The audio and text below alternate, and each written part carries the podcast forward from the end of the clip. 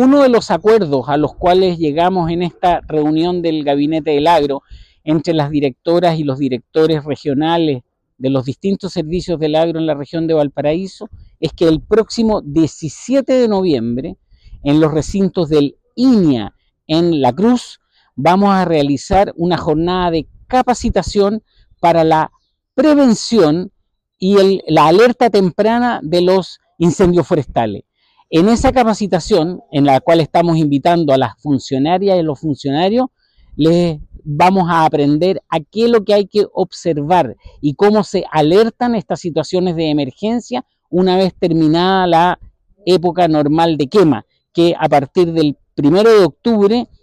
han quedado suspendidas por decreto ministerial. El día de hoy estamos acá en Palma 1, Rodelillo, junto al director regional de la CONAP, donde convocamos el Gabinete del Agro con todos los servicios Minagri a conocer y a interiorizarse sobre el botón rojo y cómo nos podemos activar en emergencia y articularnos en territorio para poder ayudar a la CONAP en los patrullajes preventivos.